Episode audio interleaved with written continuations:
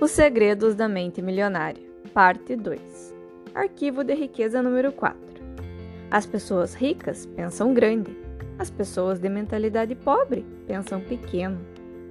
Num dos seminários havia um professor instrutor que aumentara o seu patrimônio líquido de 250 mil dólares para 6 milhões de dólares em apenas três anos. Quando lhe perguntei qual o seu segredo, ele disse: tudo mudou a partir do momento em que comecei a pensar grande. Considere a lei dos rendimentos. A sua remuneração se dará na proporção direta do valor que você agregar de acordo com o mercado. Princípio de riqueza. Lei dos rendimentos. A sua remuneração se dará na proporção direta do valor que você agregar de acordo com o mercado. A palavra-chave é valor. É importante conhecer os quatro fatores que determinam o seu valor no mercado: oferta, demanda, qualidade e quantidade. A minha experiência diz que o fator que representa o maior desafio para a maioria das pessoas é a quantidade. Ele corresponde simplesmente a quanto do seu valor você realmente agrega ao mercado? Outra maneira de dizer isso é quantas pessoas você atende ou atinge. No meu negócio, por exemplo, há instrutores que preferem ensinar a pequenos grupos de 20 pessoas de uma vez, outros que se sentem confortáveis com 100 ouvintes na sala, outros que gostam de um público de 500 participantes e outros ainda que adoram plateias de mil a cinco mil pessoas ou mais. Há diferença de rendimento entre esses instrutores? Pode acreditar que sim. No começo deste livro, mencionei que fui proprietário de uma cadeia de lojas de equipamentos de ginástica. A partir do momento em que pensei em entrar neste ramo, a minha intenção era ter 100 lojas bem-sucedidas e atender milhares de clientes. A minha concorrente, que começou seis meses depois de mim, tinha a meta de possuir uma única loja de sucesso. Como você quer viver? Como deseja jogar o jogo? Prefere pensar grande ou pequeno? A escolha é sua. A maioria das pessoas escolhe pensar pequeno. Por quê? Primeiro, por causa do medo. Elas morrem de medo do fracasso e também do sucesso. Segundo, porque se sentem inferiores e não merecedoras. Não se consideram suficientemente importantes ou capazes de fazer uma real diferença na vida de alguém. Mas Preste atenção, a nossa vida não diz respeito somente a nós, diz respeito também a contribuir para a vida dos outros. Diz respeito a ser fiel à nossa missão e à nossa razão de estarmos neste mundo, neste momento. Diz respeito a acrescentarmos a nossa peça ao quebra-cabeça do planeta. A maioria das pessoas está tão presa a seu próprio ego que pensa: tudo gira em volta de mim, de mim, de mim. No entanto, se você quer ser rico, no verdadeiro sentido da palavra, isso não pode se limitar a você. Tem que incluir o valor que você acrescenta à vida dos outros. Oi, pessoal, tudo bem com vocês? Aqui é Renata Werneck. Quero dizer para você que estou muito agradecida em ter você aqui ouvindo os meus podcasts, esses livros maravilhosos que só têm a agregar à nossa vida. E quero conversar com você um pouquinho. Se você puder, e quiser fazer uma doação para que eu possa continuar gravando os podcasts, fico muito agradecida. Vou deixar aqui o link na descrição do PayPal para você fazer uma doação do valor que você puder e se sentir confortável. Muito obrigada e continue com a boa leitura através da audição. Buckminster Fuller, um dos maiores inventores e filósofos da nossa época, disse: o propósito da nossa vida é acrescentar valor à vida das pessoas, desta geração e das gerações seguintes. Cada um de nós veio ao mundo com certos talentos naturais, habilidades específicas. Esses dons nos foram dados por uma razão: usá-los e compartilhá-los. Pesquisas mostram que indivíduos mais felizes são aqueles que exploram ao máximo esses talentos. Parte da nossa missão na nossa vida deve ser, portanto, partilhar os talentos e o valor que temos com o maior número possível de pessoas. Isso requer estar disposto a pensar grande. Você conhece a definição de empresário? A minha é uma pessoa que lucra solucionando problemas alheios. Exatamente. Um empresário não é nada mais do que alguém que soluciona problemas. Eu lhe pergunto: você prefere resolver problemas de mais pessoas ou de menos pessoas? Se respondeu mais, você precisa começar a pensar grande e decidir ajudar um grande número de pessoas, milhares, milhões e até o efeito disso é que quanto mais gente você auxiliar, mais rico ficará nos planos mental, emocional, espiritual e por fim financeiro. Não se iluda. Neste mundo, todos nós temos uma missão. Há uma razão para você estar vivendo neste exato momento. No livro Fernão Capelo Gaivota, de Richard Bach, a certa altura o personagem pergunta: Como vou saber se completei a minha missão? A resposta: Se você ainda respira, é porque ela ainda não terminou. O que tenho testemunhado é muita gente deixando de fazer o seu trabalho, de cumprir a sua obrigação, ou dharma, como é chamada em sânscrito. O que vejo é muita gente pensando pequeno demais e muita gente se deixando guiar por egos moldados pelo medo. O resultado é muita gente abrindo mão de viver à altura do seu potencial, tanto em termos da própria vida quanto da sua contribuição para com os outros. Tudo se resume ao seguinte: se não for você, quem será? Volto a dizer, cada um de nós tem um propósito exclusivo na vida. Suponha que você seja um investidor que compra imóveis para alugá-los e ganhar dinheiro com o fluxo de caixa e a valorização. Que ajuda você está prestando? Você agrega valor à sua comunidade, auxiliando famílias a encontrar casas confortáveis que, de outra forma, elas talvez não chegassem a conhecer? Mas a questão é: a quantas famílias e pessoas você pode dar a sua contribuição? A sua intenção é ajudar 10 em vez de uma? 20 em vez de 10? 100 em vez de 20? É isso que eu quero dizer com pensar grande. Em Um Retorno ao Mar, a escritora Marianne Williamson expôs a questão da seguinte maneira: Você é filho de Deus. Viver de modo pequeno não serve ao mundo. Não há nada de iluminado em se esconder para que as pessoas não se sintam inseguras ao seu redor. Todos nós fomos feitos para brilhar, como crianças. Nascemos para tornar manifesta a glória de Deus que está dentro de nós. Não apenas de algumas pessoas, mas de todas. Quando deixamos a nossa luz brilhar, inconscientemente damos permissão aos outros para fazerem o mesmo. No momento em que nos libertamos do nosso próprio medo, a nossa presença liberta automaticamente outras pessoas. O mundo não precisa de mais gente que viva de modo pequeno. É hora de parar de se esconder, de ir à luta. É hora de parar de necessitar e passar a conduzir. É hora de começar a compartilhar os seus talentos em vez de escondê-los ou fingir que eles não existem. É hora de dar início ao jogo da vida em grande estilo.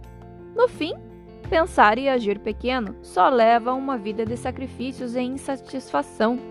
Pensar grande e agir grande permite possuir dinheiro e uma vida com sentido. A escolha é sua.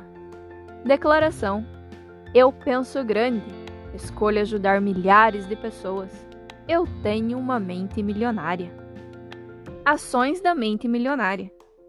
1. Um, liste por escrito o que você acredita serem os seus talentos naturais, as coisas em que você sempre se destacou. Descreva também como e em que você pode usar mais esses talentos, especialmente na sua vida profissional. 2. Escreva ou faça uma sessão de brainstorm com um grupo de pessoas sobre como você pode resolver problemas de um grande número de pessoas, 10 vezes maior do que o que você atinge com o seu trabalho ou o seu negócio atual. Proponha pelo menos três estratégias. Pense em alavancagem. Arquivo de riqueza número 5. As pessoas ricas focalizam oportunidades. As pessoas de mentalidade pobre focalizam obstáculos. As pessoas ricas veem oportunidades. As pessoas de mentalidade pobre identificam obstáculos. As pessoas ricas reconhecem o potencial de crescimento. As pessoas de mentalidade pobre consideram o potencial de perda. As pessoas ricas focalizam a remuneração. As pessoas de mentalidade pobre concentram-se no risco. Tudo se resume à velha questão: o copo está meio vazio ou meio cheio? Não estou falando de pensamento positivo, estou me referindo à sua perspectiva habitual do mundo. Grande parte das pessoas de mentalidade pobre toma decisões inspirada pelo medo. A sua mente está o tempo todo à procura do que está ou pode dar errado em qualquer situação. A sua programação mental primordial é: e se não der certo? Ou, mais frequentemente, isso não vai dar certo. Quem possui uma visão de classe média é ligeiramente mais otimista a sua programação mental é: espero que dê certo. Os ricos, como já disse, assumem a responsabilidade pelos resultados da sua vida e agem segundo a programação mental. Vai dar certo porque eu farei com que dê certo. Eles esperam ser bem-sucedidos, têm confiança na sua capacidade e criatividade e acreditam que, se alguma coisa falhar, vão descobrir outro jeito de obter sucesso. De modo geral, quanto maior a recompensa, maior o risco. Por verem oportunidades o tempo todo, as pessoas ricas estão dispostas a arriscar. Elas acreditam que conseguirão recuperar o seu dinheiro caso a vaca vá para o brejo. A expectativa das pessoas de mentalidade pobre, ao contrário, é fracassar. Elas não têm confiança em si mesmas, nem na sua capacidade estão certas de que, se não forem bem-sucedidas nas suas ações, será uma catástrofe. E, como só vêm obstáculos, geralmente não estão dispostas a correr riscos. Sem riscos, não há recompensa. É bom lembrar que estar aberto e aceitar riscos não corresponde necessariamente a estar disposto a perder. As pessoas ricas correm riscos calculados.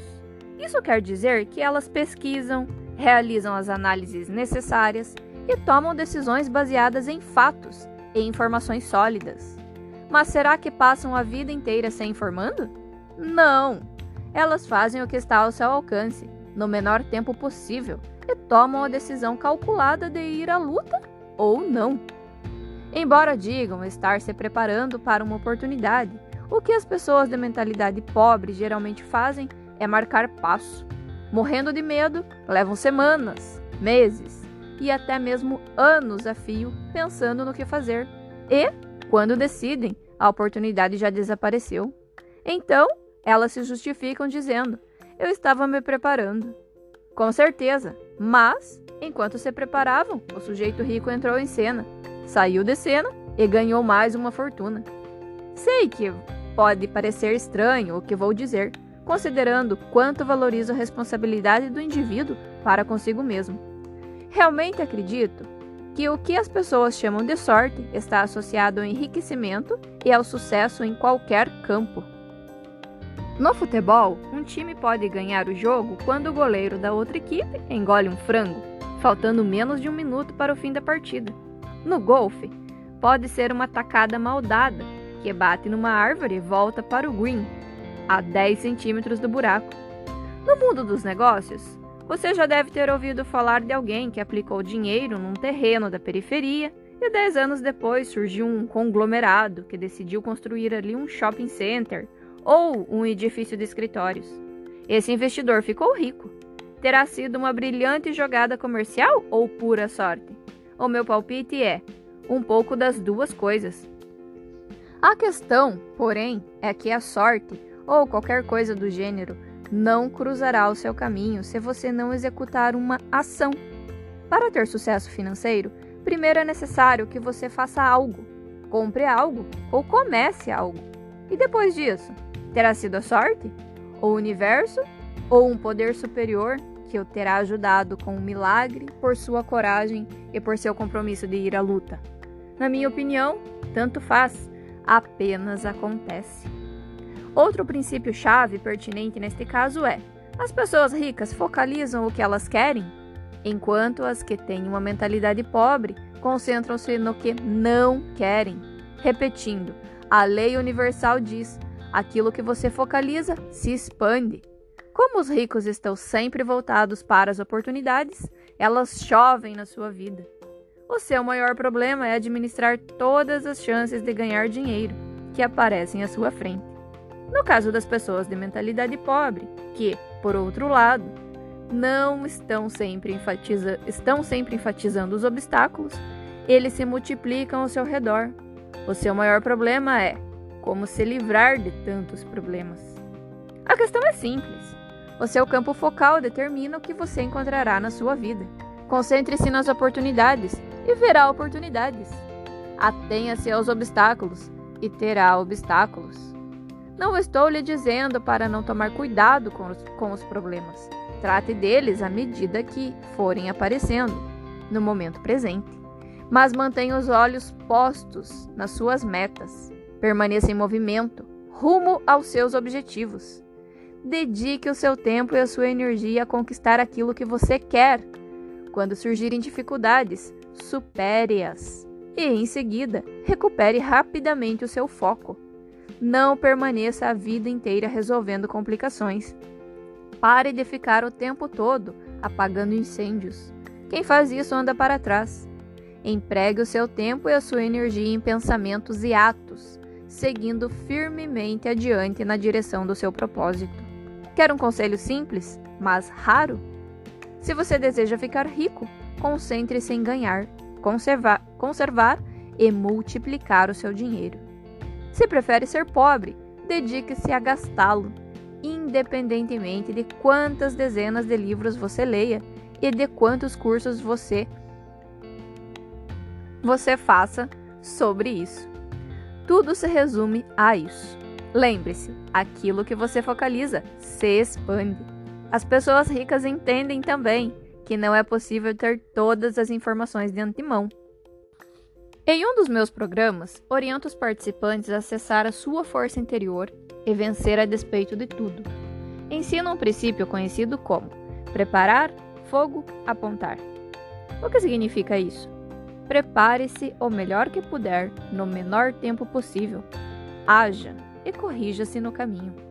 É loucura pensar que se pode saber tudo o que vai ocorrer no futuro.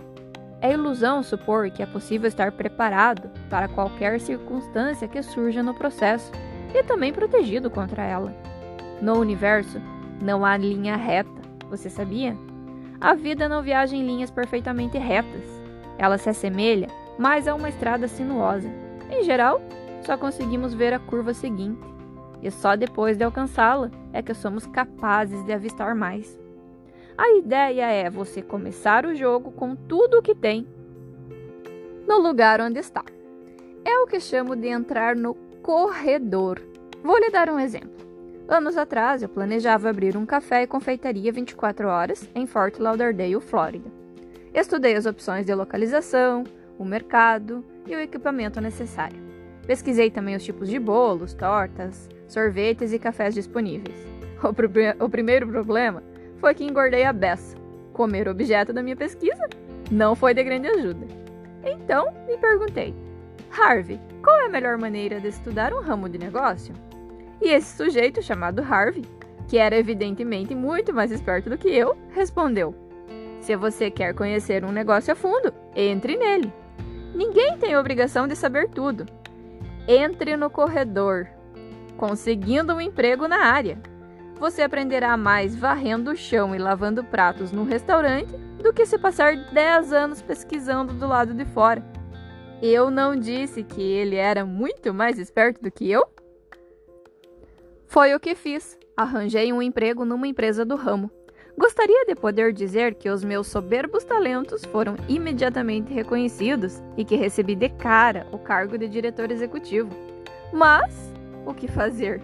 Como ninguém ali percebeu as minhas qualidades de liderança, tive que começar como ajudante de garçom. É, isso mesmo, varrendo o chão e lavando pratos. Não é engraçado como o poder da intenção dá certo? Você deve estar pensando que eu tive que engolir o meu orgulho para aceitar esse trabalho. Mas a verdade é que nunca considerei a questão dessa forma. A minha missão era conhecer o negócio dos doces. Por isso me senti grato pela oportunidade de aprender o assunto e de carona na empresa de alguém que ainda por cima ia ganhar um dinheirinho. Nessa temporada, como ajudante de garçom, passei o máximo de tempo conversando com o gerente sobre receitas e despesas, examinando caixas para descobrir os nomes dos fornecedores e ajudando o padeiro às quatro da manhã para aprender sobre os equipamentos, ingredientes e problemas do ramo. Eu devia estar indo bastante bem na minha função, porque depois de uma semana o gerente me chamou me deu um pedaço de torta e me ofereceu uma promoção ao posto de caixa. Pensei naquilo durante um exato nono segundo e respondi: Obrigado. Não. Mas não. Muito obrigado. Primeiro, não haveria muito o que se aprender se eu ficasse preso atrás de uma caixa registradora. Segundo, já sabia o que eu queria saber. Missão cumprida. É isso que quero dizer com corredor entrar no campo em que você quer estar no futuro, aceitando qualquer função para ter condições de conhecer atividade. Esse é, de longe, o melhor método para se aprender um negócio. Primeiro, você pode vê-lo por dentro. Segundo, tem condições de fazer os contatos necessários, o que seria complicado estando do lado de fora. Terceiro, uma vez no corredor, outras portas de oportunidade se abrem à sua frente. Isto é, observando o que realmente acontece, você tem a chance de identificar um nicho que não havia percebido antes. Quarto, talvez você descubra que não gosta do ramo e dê graças a Deus por ter ficado sabendo disso antes que fosse muito tarde. Então, qual dessas quatro situações ocorreu comigo? Quando deixei aquela empresa, mal podia ver uma torta e muito menos sentir o cheiro de qualquer uma delas. Segundo, o padeiro saiu de lá um dia depois de mim e me telefonou para dizer que acabara de descobrir um novo e fantástico equipamento de ginástica, conhecido como botas para gravidade, que são usadas nos exercícios de inversão corporal feitos em barras. Talvez você tenha visto Richard Gere com elas numa cena do filme Gigolô americano, em que ele ficava pendurado de cabeça para baixo. Ele queria saber se eu estava interessado em dar uma olhada naquele produto. Fui conferir e cheguei à conclusão de que as botas eram simplesmente o máximo, mas o espadeiro não. Assim, entrei sozinho no negócio. Comecei vendendo as botas para lojas de departamentos e de material esportivo. Percebi que todos os revendedores tinham algo em comum: equipamentos de ginástica de má qualidade. Os sinos do meu cérebro badalaram freneticamente. Oportunidade, oportunidade, oportunidade. É engraçado como as coisas acontecem. Era a minha primeira experiência com esse tipo de produto e ela me levou a abrir mão de abrir uma das primeiras lojas de varejo de artigos de fitness da América do Norte e a ganhar o meu primeiro milhão. E pensar que tudo começou quando me propus a ser ajudante de garçom. A mensagem é simples: entre no corredor. Você nunca sabe que portas se abrirão no seu caminho. Eu tenho um lema: a ação sempre vence a inação. As pessoas ricas saem em campo acreditando que, uma vez dentro do jogo, podem tomar decisões inteligentes. No momento presente, fazer correções de rumo e ajustar as velas durante o percurso. As pessoas de mentalidade pobre, por não confiarem em si mesmas e nas suas aptidões, acreditam que precisam saber tudo de antemão, o que é praticamente impossível. Enquanto isso, não fazem nada os ricos, com sua atitude positiva de preparar, fogo, apontar, entram em ação e quase sempre vencem. Quem pensa pequeno costuma dizer a si mesmo: não vou fazer nada até identificar todos os possíveis problemas e saber exatamente como lidar com eles. Assim, nunca age e, consequentemente, sempre perde. Os ricos veem uma oportunidade, mergulham nela e ficam ainda mais ricos. E aquelas outras pessoas ainda estão se preparando. Declaração: Eu focalizo as oportunidades e não os obstáculos. Eu tenho uma mente milionária. Ações da mente milionária. 1. Um, entre no jogo. Pense numa situação ou num projeto que você tenha tido vontade de começar. O que quer que você esteja esperando, esqueça. Comece agora. De onde está, a partir do que você tem. Se possível, dê o primeiro passo trabalhando como empregado ou com outra pessoa para aprender os macetes. Você já aprendeu? Não tem mais desculpa. Vá à luta. 2. Pratique o otimismo. Tudo que alguém considerar problema ou obstáculo, reclassifique como oportunidade. Você deixará loucas as pessoas negativas. Mas, afinal, qual é a diferença? Não é isso que elas fazem consigo mesmas o tempo todo? 3. Focalize o que você tem e não o que você não tem. Faça uma lista de 10 coisas pelas quais você se sente grato e leia em voz alta. Repita essa leitura todas as manhãs durante os 30 dias seguintes. Se não gostar do que possui, não terá mais nada disso? Sem, nem precisará ter.